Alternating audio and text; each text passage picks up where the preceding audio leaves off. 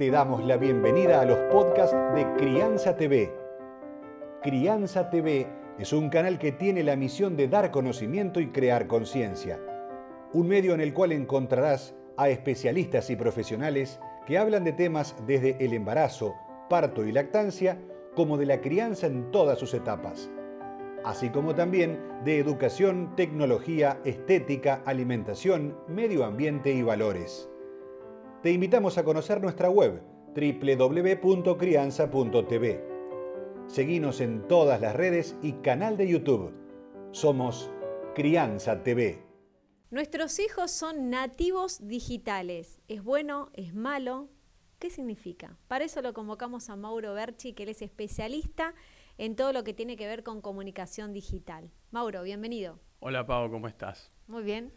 Em, sí, alrededor de 1990, eh, un científico este, norteamericano planteó eh, para distinguir eh, las diferentes habilidades que teníamos según las generaciones respecto de las tecnologías de la información y la comunicación, este concepto de nativos digitales. Dijo, bueno, los que nacieron del 90 en adelante, evidentemente nacieron con Internet ya desarrollada, con celulares en el mundo que ya tenían Internet, y de ahí en adelante, con PCs, con buen desarrollo eh, y conectividad, y por lo tanto este, entendió que esas personas ya iban a ser nativas digitales, es decir, personas que iban a comprender el lenguaje de la informática y la comunicación fácilmente, les iba a resultar natural, mientras que todos los que quedamos digamos, atrás de esas generaciones éramos migrantes, esto es, nos estamos incorporando a esa época, pero no íbamos a dominar nunca eh, esas tecnologías de la misma forma. Bueno, no pasa en tu caso, porque te has instruido sobre este tema, has luchado y has corrido detrás de toda esta información. Sí, obviamente que después, como siempre, hay eh, perfiles y hay gustos. A mí me gustó siempre la tecnología, eh, me gustó siempre la comunicación y entonces estudié eso y etcétera. Pero es cierto que para lograrlo hay que hacer un esfuerzo extra eh, que los chicos no hacen. Digamos que los millennials y centennials no hacen. Hay, no, no, lo he incorporado naturalmente. De hecho, me pasa a mí con un nene de 11 años que me maneja el celular y encuentra cosas que yo estaría años con ese aparato, que seguramente es una potencia que me puede dar un montón de herramientas y ellos en 5 minutos te, la sacan. Y uno es medio aparatoso. Sí, claro. Es al revés en este caso. Ah, hay un fenómeno, por ejemplo, en general, eh, digamos, quienes tienen más de 30 años y tienen que cambiar el celular, lo entienden como un problema, el modelo. Es mi caso. Prefiero quedarme con mi teléfono viejito, pero no cambio nada, porque siento que se me pierde toda la información, volver a manejarlo, pero está bien, está mal. No, eh, a ver, esto, eh, para nosotros en algún punto resulta siempre cambiar una máquina por otra un problema. Y sobre todo máquinas inteligentes o que guardan gran cantidad de información, no encontramos las cosas, nos cambian los iconos de lugar. Cuanto más intuitiva es la tecnología y, cuanto más plástica es la mente del que está de este lado, eso em, empieza a ser cada vez un problema menor. Pues, eh, lo, deducen, lo intuyen, los chicos lo sacan sin necesidad de demasiado. Este, y de hecho, a partir de que la tecnología es el eje central de sus vidas, hay cosas que cambian eh, considerablemente. Por ejemplo, eh, se publicó un estudio hace poco eh, muy serio respecto de la movilidad en las ciudades y plantea que los adolescentes y jóvenes, vamos a decir hasta 25 años, no, no, tienen ningún interés en poseer un auto. No está en su, en su horizonte. Es verdad. ¿Por qué? Porque los viajes en las principales ciudades del mundo son intermodales y todos se hacen a través de la tecnología en las aplicaciones de celular.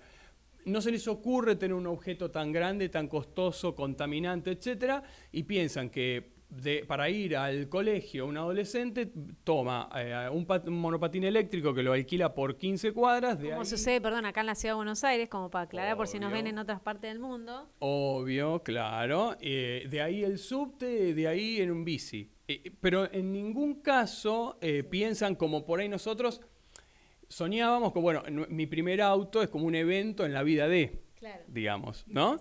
Eh, a partir de que ellos son nativos digitales y todas las decisiones las toman en virtud de la tecnología, entienden que la información en tiempo real del tránsito te la da el celular Y es mucho más práctico cambiar de medio de locomoción que estar adentro del auto, sería como estar preso, sin poder tomar mejores decisiones. Sí, es cierto, es cierto. La verdad que eso te asusta a mí, a mi edad, es como decir, no, no puede ser, no me puedo enganchar, cómo bajo una app, cómo me manejo, me equivoco, pongo la tarjeta de crédito, no pongo, que me, van a invadir mi intimidad.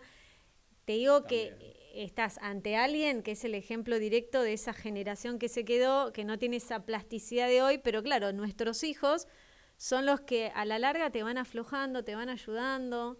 De hecho, hace muchos años que tengo un teléfono y acabo de descubrir la fotorretrato, pero fueron ellos los que me lo enseñaron porque yo soy reticente. Admiro a la gente de mi edad o más grande que sí se anima a decir, bueno, y, y sobre todo los abuelos que tienen su Facebook, mi suegra, setenta y pico años, maneja su Facebook, que, se animan un poco a la tecnología y yo digo, qué bárbaro, encima pasás ese otro extremo, pero bueno, ¿se puede? ¿Se puede? ¿Nos podemos aflojar? Sí, eh, a ver, y pero es que por otra parte, mira, eh, cuando hablo con especialistas de acá y de afuera y demás, eh, si hay algo en lo, que, en lo que coincidimos todos es que, digamos, es absurdo oponerse. E, esto es, la tecnología mm, inunda e invade todos los ámbitos estoy hablando desde ministros de, economía a nivel, digamos, nacional, eh, pasando por tecnólogos, empresas, lo que fuere, todos entienden algo. Eh, con la tecnología no, hay que pelearse.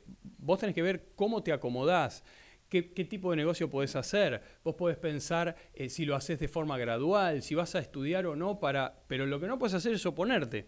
De manera que este, lo único que hace la tecnología es brindarte mejores herramientas eh, para tomar mejores decisiones, para desarrollar mejor tu vida. Eh, obviamente que hay 300 debates éticos trascendentes.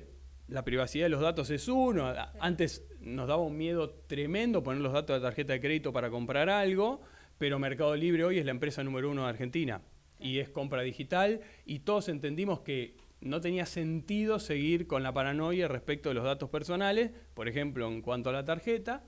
Y así con todo. Entonces, este, en, definitiva, uno va aprendiendo también de los chicos. Bueno, ese también es un tema, ¿no? Porque la paranoia y después por el otro lado te dicen, no, cambia la clave, en tres meses cambiarla de nuevo, y medio que te contagian. Y yo, la verdad, es que si cambiar la clave ya me mareo. Yo un momento que se me anula la tarjeta porque no sé cuál clave al final quedó, es un tema. Así que también lo hacen. Total, pero es que todo va evolucionando. El otro día lo, charlaba con, eh, con, un fiscal que está aplicando inteligencia artificial. La clave es el avance. Esto es, es verdad que era un, era un problemón las claves, ¿verdad? Y había que cambiarlas y datos personales y te llamaba el banco y te hacía preguntas. Hoy, con las aplicaciones de los bancos, que garantizan estar hablando con quien creen estar hablando porque está en el celular y el celular es lo que acredita identidad, ya no tenés que cambiar claves. ¿Por qué? Porque, porque descargando la aplicación del banco lo que logras es que el banco esté seguro de que vos sos vos porque vos tenés tu celular en tus manos. Entonces, bueno, y a partir de eso aparecieron bancos digitales que directamente no tienen oficinas en ninguna parte. Brubank es el ejemplo de un banco que, es solo una aplicación. Mirá. ¿Okay? Entonces, a lo que voy, hay un avance, hay un desarrollo. Al principio había que cambiar las claves, uno no sabía dónde anotar sus claves, después tenía miedo que te lean el papel donde tenés anotadas las claves. Todo avanza de modo tal que te simplifique eh, los procesos, por ejemplo, de acreditar identidad. Sí. Bueno, y esto que vos decís el papel que me río, porque te decían, no pongas la fecha de tu, de tu nacimiento ni la de tu familiar. Entonces decían, ¿qué fecha, qué número puedo llegar a recordar que no me sea fácil a mí? Entonces era también eso del papelito, yo andaba con el papelito. Obvio. O lo llamaba a mi marido y le digo, Marce, ¿cuál era?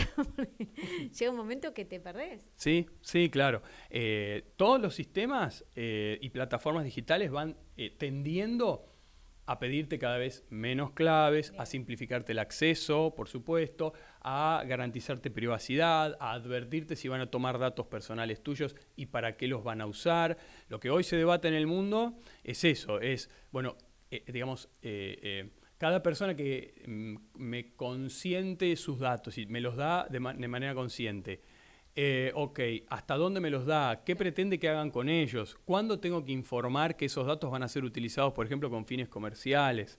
¿no? Esos son los, grandes debates eh, que están hoy, eh, digamos, dándose en la Unión Europea y demás. Y siempre va a haber cuestiones éticas. La cuestión es, toda la generación que viene atrás se hace muchas menos preguntas. Eso no es naturalmente bueno, porque, a ver, no son tontos los legisladores que están pensando cómo regular las aplicaciones. Pero para los chicos es tanto más natural que hay preguntas que directamente no se hacen. Mirá qué bueno, sí es cierto. ¿eh? Eh, no, no, no se les ocurre pensar, uy, mi información está en la nube y quién maneja esa nube.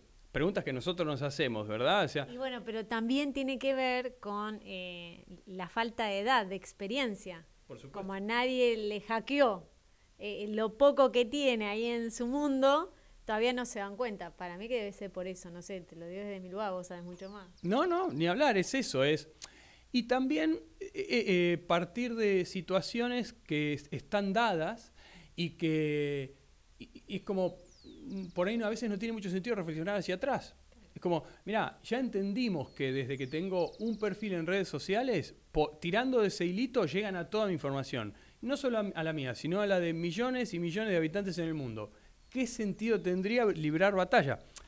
Hay ONGs, hay analistas diciendo, bueno, en unos años eh, vamos a estar mirando para atrás y diciendo qué locos, cómo les dimos gratis información a Facebook, a Instagram, a Twitter. Ya, nos planteamos, te digo. Por eso. Me asusta a veces cuando por ahí eh, estoy, no sé, en Instagram y veo una ropita, me invaden con esa ropa. Digo, pensar que le, ¿para qué le di este dato? Porque después me llenan de cosas y le pongo, no quiero este anuncio, no quiero este anuncio, pues no me interesa. Es decir, fue por curiosa y te invaden, pero bueno, también es parte del negocio que hay detrás. Te dan gratis una parte, pero quieren ganar por el otro. Ni hablar.